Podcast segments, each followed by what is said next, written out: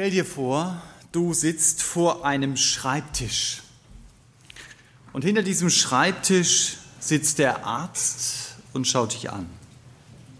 Sein Gesicht ist ernst und dann hörst du den Satz, den du gefürchtet hast. Ihr Geschwür ist bösartig. Sie haben Krebs. Äh, manche von uns haben so eine Situation ja schon erlebt. Und plötzlich ist alles anders. Das, was vorher so wichtig war, ist von einem Moment auf den anderen sowas von unwichtig. Viele Ziele, die du dir in deinem Leben gesetzt hast, werden zweitrangig, denn du weißt ja gar nicht, wie lange du noch lebst. In der Medizin werden dann verschiedene Phasen beschrieben, die so ein Patient gefühlsmäßig durchlebt, wenn er die Diagnose hört, Krebs. Denn mit dieser Diagnose muss ich erst mal klarkommen. Und gefühlsmäßig ähnlich ging es den Zeitgenossen Jesu, wenn sie mit einem unklaren Hautausschlag zum Priester gingen. Wenn der Priester sich nicht sicher war, dann hat er diesen Hautkranken zunächst mal sieben Tage lang in Quarantäne gesteckt. Seit Corona kennen wir dieses Wort auch. Aber das Verfahren ist nicht neu. Das wird schon in 3. Äh, Mose 13 ganz ausführlich beschrieben. Und wenn sieben Tage Quarantäne nicht ausgereicht haben, um eine eindeutige, eindeutige Diagnose zu haben, dann wurde dieser Hautkranke nochmal sieben Tage in die Quarantäne geschickt. Und das könnt ihr euch vorstellen, das waren natürlich Tage sehr großer innerer Anspannung, denn es konnte sein, dass dieser Hautkranke genauso wie der Krebskranke schlussendlich den gefürchteten Satz hört, du bist aussätzig. Und auch dieser Satz hat das Leben des Kranken von einer Minute auf die andere total auf den Kopf gestellt. Aussatz ist ein Sammelbegriff für leichtere und mittlere Hautkrankheiten, aber Aussatz kann auch Lepra bedeuten. Und bei einem schweren Verlauf von Lepra kannst du Geschwüre bekommen und die Körperteile faulen dir weg. Dagegen kannst du nichts machen. Sehr anschaulich wird das zum Beispiel auch in 4. Mose 12, Vers 12 beschrieben. Da heißt es, lass die Aussätzige doch nicht sein wie ein Totgeborenes, dessen Fleisch, wenn es aus seiner Mutterleib hervorkommt, zur Hälfte verwest ist. Also wenn ihr jetzt eine sehr ansprechende Fantasie habt, dann merkt ihr, das sind keine guten Aussichten. Also wir ahnen, was Aussatz bedeutet. Wir sagen ja in Deutsch Aussatz, weil dieses Wort eben dein Schicksal beschreibt. Du wirst ausgesetzt. Das heißt, auch dieses Wort kennen wir, du lebst in sozialer Distanz getrennt von Gesunden, getrennt von deinen Verwandten. Du lebst außerhalb der Stadt mit anderen Aussätzigen zusammen in deinen zerrissenen Kleidern und zerzausten Haaren, so steht es wörtlich in 3. Mose 13, Vers 45. Und wenn du, auch das ist dort beschrieben, als Aussätziger einen Gesunden siehst, dann musst du rufen, unrein, unrein, damit er dir nicht zu nahe kommt. Und damit rufst du, was du bist, unrein. Und deswegen bist du vom Gottesdienst ausgeschlossen. Du kannst kein Opfer für deine Schuld bringen, wie das andere Leute zu der Zeit konnten. Du bist nicht dabei, wenn Gott angebetet wird, denn du bist, so sagt es der Name, ausgesetzt. Das ist dein Schicksal. Und außerdem kannst du in der Regel auch nicht arbeiten.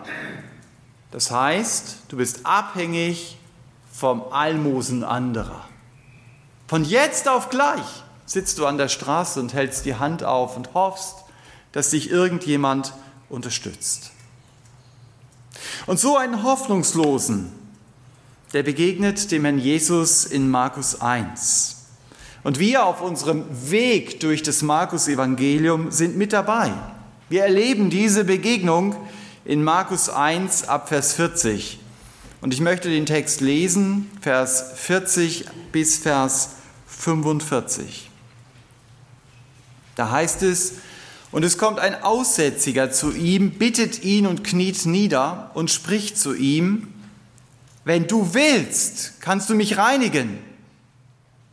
Und er, also Jesus, war innerlich bewegt und streckte seine Hand aus, rührte ihn an und spricht zu ihm, ich will, sei gereinigt.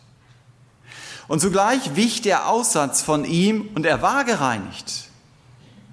Und er bedrohte ihn und schickte ihn sogleich fort und spricht zu ihm, sieh zu, sage niemand etwas, sondern geh hin, zeige dich dem Priester und opfere für deine Reinigung, was Mose geboten hat, ihnen zu einem Zeugnis.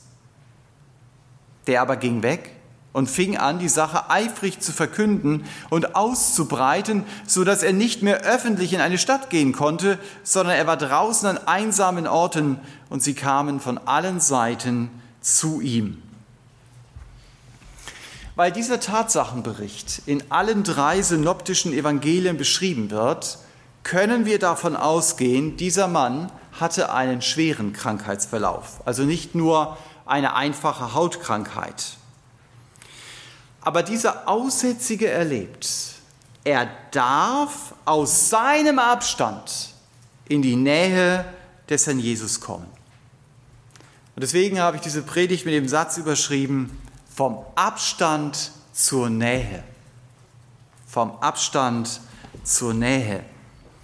Also in Vers 40 erleben wir zunächst mal mit, der Aussätzige kommt zu Jesus und damit durchbricht er das vorgeschriebene Abstandsgebot. Er sucht die Nähe des Herrn Jesus und damit sucht er an der richtigen Stelle. Der Aussatz wird zu Recht immer wieder mit der Sünde verglichen, weil, äh, weil Abstand abstoßend und ansteckend ist. Oder Aussatz ist abstoßend und ansteckend. Echter Aussatz hinterlässt Spuren der Zerstörung in meinem Leben. Und Sündenaussatz, wenn ich das Bild gebrauche, schafft auch einen großen Abstand zu Gott. Ich muss als Mensch immer wieder rufen, unrein, unrein weil ich das im Blick auf Gott auch bin. Und Gott muss mich schuldig sprechen, weil ich mich selbst zum Mittelpunkt meines Lebens gemacht habe und weil ich Gott vor die Tür gesetzt habe.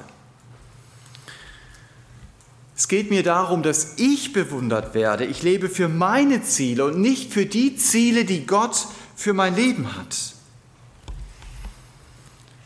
Und Gottes Ziel für mein Leben ist, so sagt es in seinem Wort, ich soll ihn anbeten. Ich soll ihm mein Leben zur Verfügung stellen. Es soll um seine Ziele in meinem Leben gehen und nicht um meine Wünsche. Aber ich habe Gott aus meinem Leben entfernt und mich damit gleichzeitig ganz weit von Gott entfernt. Wenn ich jemanden wegschiebe aus meinem Leben, dann wächst logischerweise immer wieder die Distanz. Und das ist auch der Grund für meinen gottlosen Lebensstil, je nachdem, ob dann die Karriere oder das Geld, die Beziehungen oder der Spaß im Mittelpunkt stehen. Jedenfalls steht nicht Gott in meinem Leben im Mittelpunkt. Und wenn ich auf diesem Weg bleibe, sagt die Bibel sehr deutlich, dann bin ich auf dem direkten Weg in die Hölle, weil ich mich auf mich selbst verlasse und nicht auf Gott. Unser aussätziger Freund hier in Markus 1, er macht es anders. Er kommt zu Jesus. Er fällt vor Jesus nieder und er sagt, wenn du willst, dann kannst du mich reinigen. So fängt Christsein an. Ich gebe Jesus die Stellung, die ihm gehört. Ich falle vor Jesus auf die Knie und ich bete Jesus an. Mit einem ganz einfachen Gebet, aber auch mit der Überzeugung, Herr, wenn du willst, dann kannst du mich reinigen. Und das Faszinierende ist, der Jesus will es tun. Er will mich reinigen. Er will mich reinigen zum Beispiel von meiner Vergangenheit in der ich ohne Gott gelebt habe. Jesus will mich reinigen von aller meiner Schuld. Das kann der Herr Jesus, weil er sein Blut für mich gegeben hat. So sagt er selbst ein, Kapitel, ein paar Kapitel weiter im Markus-Evangelium, da sagt er, ich gebe mein Leben als Lösegeld für viele. Das heißt, er gibt sein Leben, um mich zu reinigen von meiner Schuld. Und dass seine Aussage stimmt, das wurde für alle spätestens da sichtbar, als Jesus von den Toten auferstand, weil klar war, der Tod kann ihn nicht halten. Er hat also keine eigene Schuld. Das heißt, er kann wirklich für meine Sünde sterben, so wie er es gesagt hat. Und deshalb kann ich es glauben. Jesus ist für meine Schuld gestorben, er hat für meine Schuld bezahlt und er will mir vergeben, wenn ich wieder Aussätzige hier zu ihm komme und ihn bitte, reinige mich. Und wenn Jesus mich sauber gemacht hat, dann bin ich reif für den Himmel. Dann kann ich mich wirklich auf den Himmel freuen.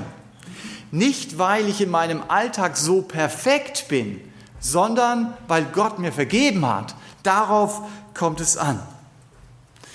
Also die Begegnung mit diesem Aussätzigen hier hilft mir also zu verstehen, wie komme ich denn aus dem Abstand der Sünde in die Nähe des Herrn Jesus? Wie komme ich in eine Beziehung zu ihm? Und unser Text hat darauf eine sehr klare Antwort gegeben. Ich muss sagen, wenn du willst, dann kannst du mich reinigen wenn Sie das noch nicht für sich sagen können, ich weiß, Jesus hat auch zu mir gesagt, sei gereinigt, dann, dann lade ich Sie ein. Suchen Sie das Gespräch mit jemandem, der Jesus schon kennt, damit er Ihnen helfen kann, Jesus wirklich persönlich kennenzulernen. Aber unser Text zeigt uns nicht nur, wie lerne ich Jesus als meinen Erretter kennen. Ich werde zwangsläufig, wenn ich diesen Text lese, auch mit der Frage konfrontiert, wie ist denn das eigentlich mit meiner Krankheit? Heilt Gott auch meine Krankheit? Darf ich wie der Aussätzige zu Jesus kommen und sagen, Herr, du kannst mich reinigen? Die Antwort ist ja. Ich darf um meine körperliche Heilung bitten. Gott kann mich heilen. Und die Bibel ermutigt ja Christen dazu, die Ältesten ihrer Gemeinde zu rufen, damit sie mit ihnen beten, sehr konkret, für Heilung körperlicher Krankheit. Aber Gott lässt es offen, ob er auch tatsächlich heilt. Das scheint hier dem Aussätzigen klar gewesen zu sein, denn er sagt, Herr, wenn du willst, dann kannst du mich sehr wohl reinigen. Gott kann alles, aber er tut nicht alles, was er kann. Gott tut nur das, was er will. Ein Vers, der mir da weiterhilft, ist zum Beispiel Jesaja 46, Vers 10. Da sagt Gott: Mein Ratschluss soll zustande kommen und alles, was mir gefällt, führe ich aus. Nicht alles, was ich kann. Und deshalb stimmt die Einstellung nicht, du musst Gott nur sagen, was du willst. Und dann bekommst du es automatisch. Die Amerikaner sagen dazu, name it and claim it. Das kann man sich gut merken. Name it and claim it. Aber es ist falsch. Grundfalsch. Es kann sein, Gott lässt mir meine Krankheit. Das hat selbst der Apostel Paulus so erlebt, für sich persönlich. Und er hat auch manche seiner Mitarbeiter krank zurücklassen müssen. Gott hilft nicht nur durch Wunder, die tut er auch, aber manchmal hilft er mir auch durch Wunden. Gott ist es manchmal wichtiger, mir zu helfen, mich zu verändern, indem er eben meine Situation nicht verändert. Manchmal benutzt Gott auch Krankheit, um mich zu verändern. Deswegen gibt die Bibel mir keine Heilungsgarantie. Ich weiß, dass manche Prediger das machen. Sie verteilen so Scheine mit Heilungsgarantie, aber die sind nicht gedeckt. Das sind ungedeckte Schecks. Kannst du dir an die Wand kleben, aber es hilft dir nicht im Leben. Was für die Krankheit gilt, bei der sind wir ja jetzt, weil wir bei dem Aussätzigen hier unterwegs sind, gilt natürlich auch für alle anderen Fragen in meinem Leben. Da bete ich, Herr Jesus, bitte hilf mir, die Prüfung zu bestehen. Und ich bin ein vorbildlicher Schüler. Ich lerne auch auf die Prüfung. Also ich sage nicht nur, ich lerne nicht und ich bete, sondern ich lerne und ich bete und ich falle mit Karacho durch die Prüfung. Obwohl ich gebetet habe. Da bete ich und sage, Herr Jesus, du siehst, ich brauche eine Arbeit, aber ich finde nichts. Monatelang nichts trotz x Bewerbungen. Ich bete, Herr, du siehst, ich wünsche mir ganz dringend einen Partner. Aber es taucht niemand auf. Jahrelang. Obwohl ich dafür bete.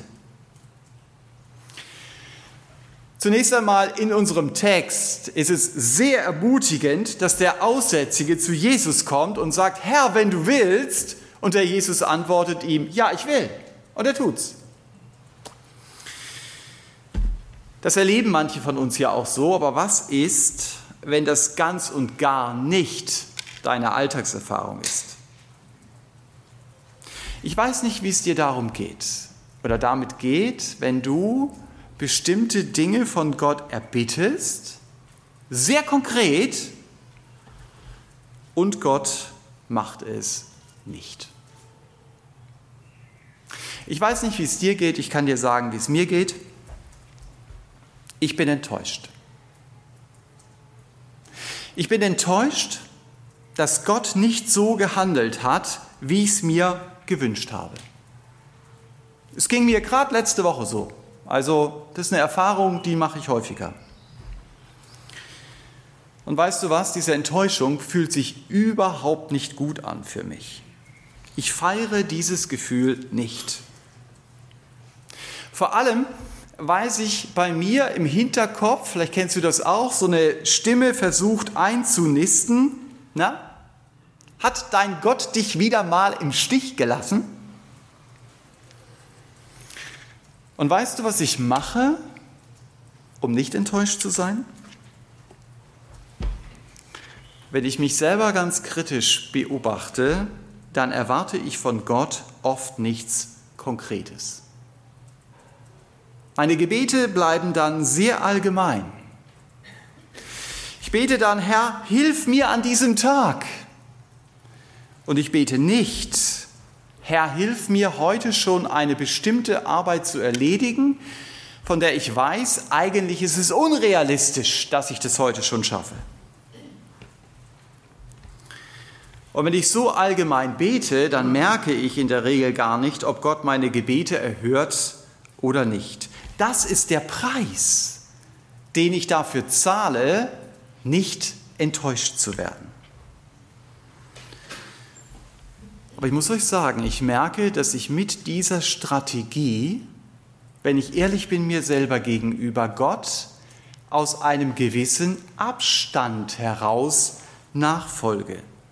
Das ist nicht die Nähe, die ich mir wünsche. Und deshalb möchte ich das hier von dem Aussätzigen im Markus-Evangelium lernen. Er kommt zu Jesus mit sehr konkreten Bitten. Und nur wenn ich so komme, dann erlebe ich auch Gottes Handeln und ich erlebe sein Eingreifen. Und wenn nicht? Und wenn ich es nicht erlebe? Ich kann dir sagen, dann tut es immer noch weh. Aber eine Sache musste ich mir auch sagen, Thomas, wenn es dir weh tut, dann zeigt es doch eigentlich, dass du von Gott etwas erwartest. Wenn es dir gar nicht wehtun würde und du sagen würdest, oh, ist auch egal, auch gut, äh, dann müsstest du dich fragen, hast du von Gott überhaupt wirklich etwas erwartet? Um nahe mit Gott unterwegs zu sein, muss ich konkret beten und ich muss damit rechnen, dass Gott mein Gebet erhört. Und dann ist es wichtig, auf Jesus zu schauen. Wenn ich merke, hey, da kommt schon wieder das Gefühl der Enttäuschung, und das ist mir eine ganz große Ermutigung gewesen. Jesus am Ölberg. Jesus betet, Vater, ich wünsche mir, dass der Kelch deines Zornes an mir vorübergeht. Und Gott erhört dieses Gebet nicht. Ich weiß, es gibt eine ganze Menge Auslegungen in der evangelikalen Welt, die beweisen wollen, natürlich hat Gott dieses Gebet erhört. Ich muss euch ehrlich sagen, sie überzeugen mich nicht, diese Auslegungen.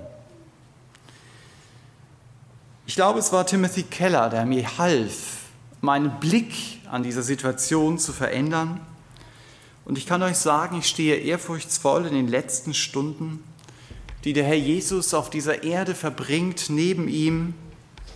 Und ich höre, wie er betet. Vater, nicht mein Wille, sondern dein Wille geschehe. Und ich begriff, okay, so geht der Herr Jesus mit unerhörten Gebeten um. Das ist ein unerhörtes Gebet. Und trotzdem bleibt er nahe dran bei seinem Vater. Und er sagt, es kommt darauf an, dass dein Wille in meinem Leben geschieht, auch wenn meine Wünsche anders aussehen. Und deshalb darf auch ich beten, auch wenn es weh tut. Herr, offensichtlich war dein Wille hier ein anderer. Und ich gebe es zu, ich verstehe diesen Weg nicht, den du mit mir gehst. Und ich weiß, ich habe es mir anders gewünscht, aber dein Wille geschehe. Ob Gott gütig ist, das macht sich nicht daran fest, ob der Verkäufer mir einen guten Rabatt gewährt. Dass ich dann sagen kann, oh Herr, ich weiß, dass du gütig bist, das Ding wird normalerweise viel teurer verkauft. Gott ist auch gütig, wenn der Verkäufer mir den Akkuschrauber komplett überteuert verkauft. Und ich ihn dann irgendwo anders sehe und denke, hey, da hätte ich 50 Euro weniger zahlen können. Das ändert nichts an der Güte Gottes. Gott meint es gut mit mir, auch wenn ich von der Leiter falle. Dass Gott es gut mit mir meint, das macht sich nicht an den Situationen meines Lebens fest, sondern das hat er auf Golgatha ein für allemal bewiesen. Dass Gott es gut mit mir meint, das erkenne ich nicht daran, dass in meinem Leben jetzt alles optimal läuft. Natürlich, wir haben nur das eine Leben. Und wir drehen uns logischerweise immer um uns selber. Du kannst dich auch schlecht in jemand anders da hineinsetzen. Aber ich glaube, wir müssen aufpassen, dass wir unser kleines Leben nicht so wichtig nehmen. Ich darf mich an Gottes Heilstatsachen festhalten und das ist das, was mich wirklich hält. Ich sollte nicht damit zufrieden sein, Gott auf Abstand nachzufolgen, ihm nur nicht nahe zu nahe zu kommen und nur nicht konkret zu werden, weil ich Angst habe, enttäuscht zu werden. Nein, mein Platz ist die Nähe bei ihm. Und die will ich suchen. Auch auf die Gefahr hin, Enttäuschung zu spüren. Deswegen will ich kommen, wie der Aussätzige, mit konkreten Anliegen und nicht beim Allgemeinen stehen bleiben. Gott will mir helfen, dass ich durch konkrete Gebete wie der Aussätzige hier etwas von ihm erwarte. Der Aussätzige wusste, ihn kann nur Gott heilen. Das war klar. Es gibt keine andere Möglichkeit, vom Aussatz geheilt zu werden. Ich weiß nicht, ob ihr in der Bibel Stellen gelesen habt, der nehme ein Feigenblatt oder der nehme die und die Salbe und er wird geheilt vom Aussatz. Steht dort nicht. Aussatz kann nur Gott heilen. Deshalb regt sich auch der israelische König so auf, als der syrische Oberbefehlshaber vor seiner Tür steht und sich von seinem Aussatz mal so eben schnell heilen lassen möchte. Ihr habt die Reaktion wahrscheinlich in eurer Zeit, in der ihr durch die Bibel geht, gelesen. Da sagt der König, bin ich Gott, der die Macht hat, einen Menschen von seinem Aussatz zu befreien? Also er hat es kapiert. Heilen kann nur Gott. Und ich bin doch nicht Gott. Nein, niemand kann vom Aussatz heilen. Das kann nur Jesus. Warum? Weil er Gott ist. Und deshalb wird auf diese Heilung sehr viel Wert gelegt. In allen drei synoptischen Evangelien, weil sie zeigt, was für eine Macht der Herr Jesus hat und weil sie deutlich macht, er ist der Messias. Als Johannes der Täufer im Gefängnis von Zweifeln geplagt wird, ist Jesus wirklich der Messias oder nicht, da hilft ihm Jesus, indem er in Lukas 7 zu dem Boten sagt, sagt zu Johannes, Blinde sehen, Lahme gehen, Aussätzige werden gereinigt, Taube hören, Tote werden auferweckt. Also das ist ein ganz wesentlicher Punkt. Zu erkennen, ist Jesus der Messias oder nicht, Aussätzige werden gereinigt. Und von Jesus selber hören wir in Lukas 4, dass er sagt, es gab viele Aussätzige zur Zeit des Propheten Elisa in Israel und keiner wurde von ihnen gereinigt als nur Naiman der Syrer. Ist dir das aufgefallen, was er hier sagt? Also Elia und Elisa, das ist eine der vier Perioden in der Bibel, in der Wunder wie in keiner anderen Zeit passiert sind. Es gab nirgend so viel Wunder wie in diesen vier Perioden und Elia und Elisa ist eine davon. Und von dieser Periode über Jahrzehnte sagte Herr Jesus, wie viele Aussätzige wurden geheilt? Keiner. Kein einziger.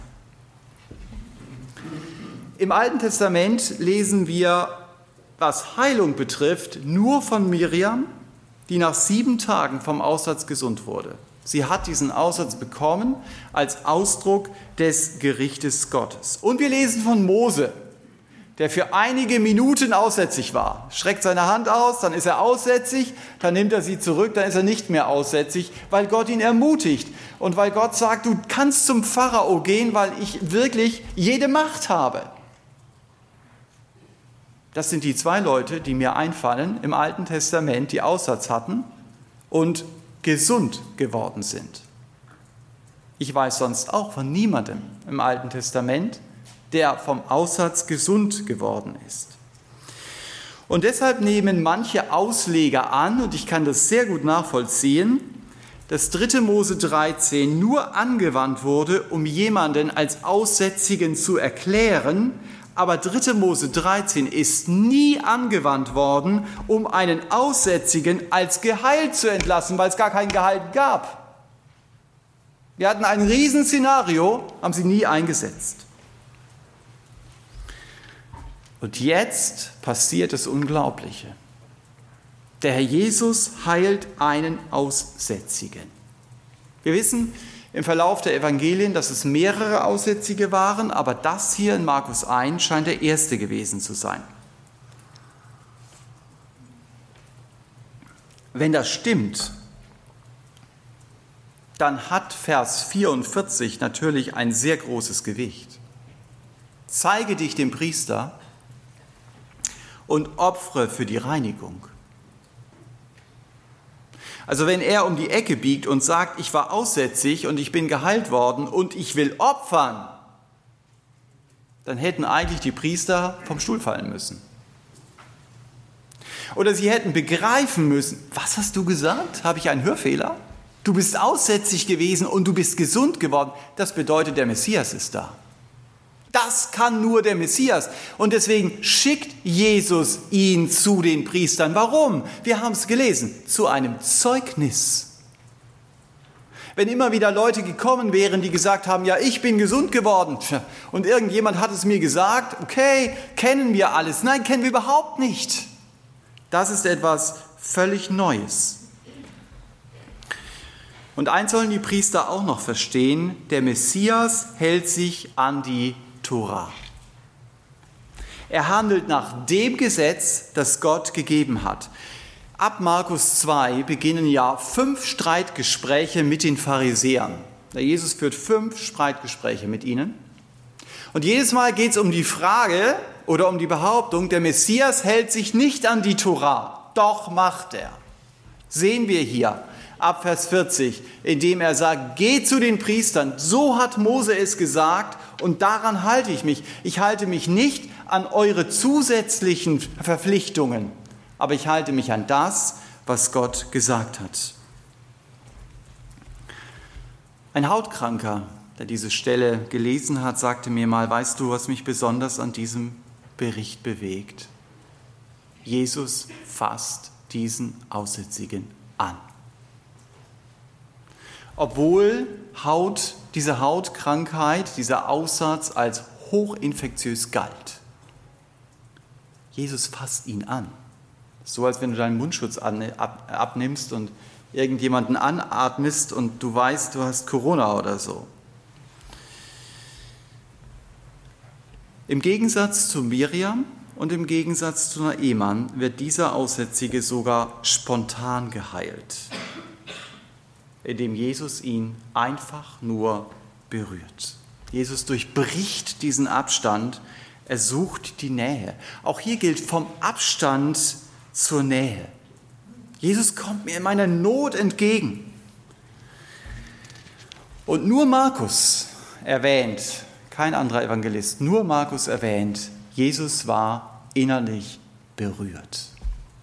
Also du merkst, er kommt dem Mann nicht nur äußerlich entgegen, sondern er kommt ihm innerlich entgegen.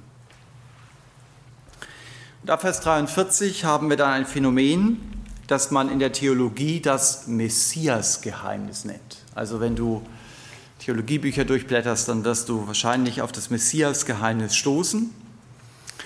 Ein paar Verse vorher hat der Herr Jesus den Dämonen verboten, von ihm zu reden. Und jetzt verbietet er dem Geheilten, sage niemand etwas von deiner Heilung. Was soll das? Widerspricht das nicht dem Jüngerschaftsbefehl? Geht hin, macht alle Nationen zu Jüngern. Warum verbietet Jesus denn, dass er von ihm reden soll? Hier geht es nicht um evangelistische Verkündigung, hier geht es darum, dass der Wunderglaube den Christusglauben verdeckt. Durch das Schweigegebot will der Herr Jesus den Blick auf sich und auf seine Botschaft stärken. Der Jesus will nicht, dass der Nebel der Begeisterung über Jesus und über spektakuläre Ereignisse, die man erlebt hat, den Blick auf Jesus selbst nimmt. Vielleicht sagt mir jemand, hey, in eurer Gemeinde ist doch nichts los. Ihr sitzt da so schön auf Abstand. Gut, das müsst ihr auch. Äh, aber ihr sitzt da wie ihr Ausgestopften, ja, ihr erlebt Gott doch nicht. Merkt man doch schon nach eurem Singen oder was weiß ich. Also bei uns in der Gemeinde springen die Leute aus ihren Rollstühlen. Da ist Power des Heiligen Geistes da. Wenn das stimmt, dann kannst du dich mitfreuen. Ist doch super, wenn Leute aus ihren Rollstühlen springen und wirklich gesund sind. Also muss ich gar nicht mal kritisch da nachfragen. Nein, super. Aber helfen mir diese Erlebnisse und Ereignisse, um Jesus innerlich näher zu kommen. Hilft mir das. Und darum geht es hier. Da versucht Jesus seinen Schwerpunkt drauf zu setzen. Ich kann jede Menge Wunder erleben, aber das bringt mich nicht automatisch näher zu Jesus. Kann mir helfen, ohne Frage. Aber es bringt mich nicht näher zu ihm. Das lesen wir auch in den Evangelien. Die haben viel erlebt, die Leute. Aber das heißt nicht, dass es sie näher zu ihm gebracht hat. Natürlich Dämonenaustreibung, letzter Sonntag, Außerzeilung, dieser Sonntag sind spektakulär. Aber sie können sehr schnell zum Mittelpunkt werden und das will Jesus nicht. Die Botschaft von ihm und er selber soll im Mittelpunkt stehen und dieses Prinzip, das sollte ich mir merken. Es geht so schnell, dass andere Dinge im Mittelpunkt stehen und nicht Jesus. Ich war mal längere Zeit in einer Gemeinde, in der stand Gemeinschaft im Mittelpunkt. War super, die Gemeinschaft. Also ich habe nie so intensive Gemeinschaft erlebt wie in dieser Gemeinde. Ich habe erst im Abstand kapiert, dass diese Gemeinschaft der Mittelpunkt war und nicht Jesus.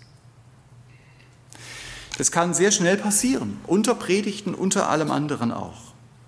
Es gibt Christen, die führen einen Kampf gegen Charismatik und gegen Ökumene.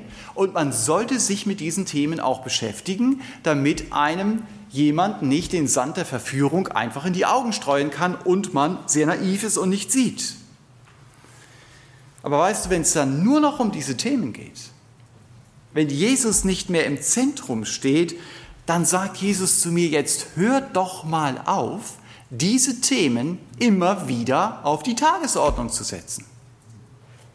Es geht um mich und es geht darum, dass du für mich bist und nicht wogegen du alles bist. Das muss ich wissen. Ich bin für Jesus und in seiner Nähe will ich leben und meine Nachfolge soll davon bestimmt werden, jeden Tag ihn besser kennenzulernen. Das ist wie bei einer Freundschaft, du lernst jemanden kennen und am Anfang weißt du noch nicht viel über den anderen. Aber mit der Zeit lernst du ihn immer besser kennen. Du stellst Fragen, hey, was magst du denn am meisten? Oder was magst du gar nicht? Was hast du? Weißt du das von deinem Freund oder deinem Ehepartner oder jemand anders? wenn ich über den anderen nachdenke, dann werde ich auch darüber nachdenken, sag mal, welche Eigenschaften hat der andere denn? Was freut mich denn an seinen Eigenschaften? Und dieses Denken, das kann ich dann auf den Herrn Jesus übertragen. Schade, wenn ich Jesus kennengelernt habe und mit ihm unterwegs bin, aber ihn nicht jeden Tag neu besser kennenlerne. Paulus sagt es mal in 2. Korinther 3, wenn ich Jesus anschaue, so formuliert es da, dann werde ich ihm ähnlicher. Und deshalb sollte ich mir viel Zeit nehmen, Jesus anzuschauen, indem ich über ihn nachdenke und indem ich ihn anbete. Da kann zum Beispiel das Jesus-ABC sehr hilfreich sein. Ich gehe in Gedanken das ABC durch und ich finde für jeden Buchstaben etwas über den Herrn Jesus. A wie allmächtig. B wie Jesus ist barmherzig. C wie er ist der Christus, den Gott gesandt hat. Und D wie Jesus ist demütig und E wie, das dürft ihr dann selber weiterdenken. Das kann mir helfen, über Jesus nachzudenken und ihn dadurch besser kennenzulernen. Das Interessante an unserem Markus-Bericht ist ja, der Geheilte verkündigt Jesus als Heiler. Und wahrscheinlich zieht es x Menschen an, die dann zu Jesus kommen, weil sie die Sensation suchen, weil sie nicht ihn suchen. Und der Jesus macht hier deutlich, warum er das auch verboten hat, das zu machen. Er steht dafür nicht zur Verfügung. Deswegen predigt er nicht mehr auf dem Markt, sondern er predigt an einsamen Orten. Das heißt, die Verkündigung des Aussätzigen hier hat den Predigtdienst des Herrn Jesus eingeschränkt. Und deshalb ist es wichtig, genau zu überlegen, wenn ich von Jesus rede, was betone ich, was soll die Leute an Jesus beeindrucken? Seine Wunder oder er selbst? das, was er gibt oder das, was er ist. Vom Abstand zur Nähe, das war mein Thema heute Morgen. Das hat der Aussätzige buchstäblich erlebt, den wir auf unserer Reise durch das Markus-Evangelium kennengelernt haben. Er hat erlebt, wie der Jesus ihn von einer Krankheit, die dem Aussätzigen jede Hoffnung genommen hat, geheilt hat. Und möglicherweise war das die erste Berührungsheilung eines Aussätzigen überhaupt. Und damit war klar, Jesus ist der von Gott angekündigte Messias. Denn, so habe ich es gesagt, außer heilen, das kann nur Gott. Und deshalb macht mir dieser Tatsachenbericht sehr viel Hoffnung, wenn ich auf Abstand mit Gott lebe. Ich darf auf Jesus zugehen. Ich darf ihn bitten, reinige mich von meiner Sünde, so wie du den Aussätzigen gereinigt hast. Und Jesus sagt dann auch zu mir, wenn ich zu ihm komme, ja, das will ich tun. Und es kann eine ganz große Hilfe sein, dass ich mit jemandem anderen, der schon mit Jesus unterwegs ist, gemeinsam zu Jesus im Gebet komme und sage, Herr, reinige du mich. Ich habe es in der Predigt gesagt, wenn Sie jemanden kennen, der Christ ist, dann, dann gehen Sie auf ihn zu oder Sie kennen die Leute, die hier den Gottesdienst mitgestaltet haben, gehen Sie auf die zu oder wenn Sie am Livestream sitzen, dann können Sie auch Kontakt mit uns aufnehmen. Wir haben aber auch durch Markus 1 verstanden, wir müssen zu Gott, gerade als Christ, nicht auf Abstand bleiben, sondern wir dürfen seine Nähe erleben, indem wir sehr konkret ihn um Dinge bitten, auch auf die Gefahr hin, dass Gott uns manche Wünsche nicht erfüllt. Das gilt für unsere Krankheiten. Gott heilt Sünde, das ist richtig, aber er heilt nicht jede körperliche Krankheit. Und trotzdem bleibt er der Gott, der es gut mit uns meint, auch wenn ich ihn nicht verstehe. Vom Abstand zur Nähe darf ich auch kommen, indem ich Jesus nicht zum Wunderheiler mache oder zum Sensationsmacher, sondern indem ich deutlich mache, er ist der Retter, er ist der Erlöser. Mir geht es nicht nur darum, was Jesus tut, sondern vor allen Dingen, was er ist. Und wir machen es jetzt am Schluss so wie der Aussätzige. Wir bleiben nicht auf Abstand. Wir kommen in der Stille, jeder für sich im Gebet in Gottes Nähe. Und wir reden mit ihm über die Punkte, die Gott heute Morgen in meinem Leben angesprochen hat. Ich gemerkt habe, hier hat er, wie wir es in diesem Text gelesen haben, mein Leben berührt. Amen. Ja, wir schalten den Ton ab und sind dann nach dem persönlichen Gebet wieder da.